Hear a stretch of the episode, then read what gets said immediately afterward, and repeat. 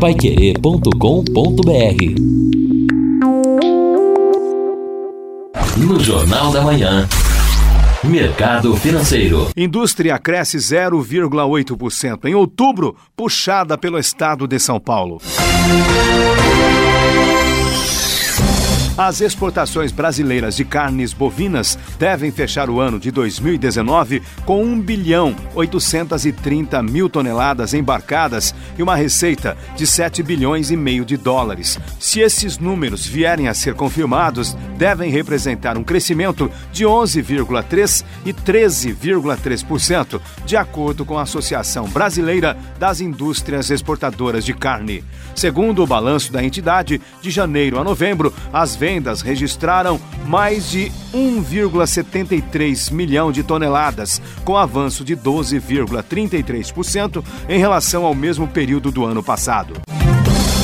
O crescimento da produtividade no mercado de trabalho nacional de 95 a 2018 foi de apenas 1%, influenciado pelo setor de serviços, que responde por 70% das horas trabalhadas e de emprego. A estimativa é que, para este ano, a produtividade média deve recuar 0,7%.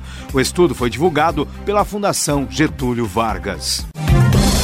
O trabalho levou em consideração o total de horas trabalhadas e a redução de jornada, em vez da população ocupada. De acordo com informações de Silvia Matos, coordenadora do Boletim Macro do Instituto Brasileiro de Economia da FGV, o trabalho levou em consideração o total de horas trabalhadas e a redução de jornada, em vez da população ocupada. As informações foram dadas à Agência Brasil.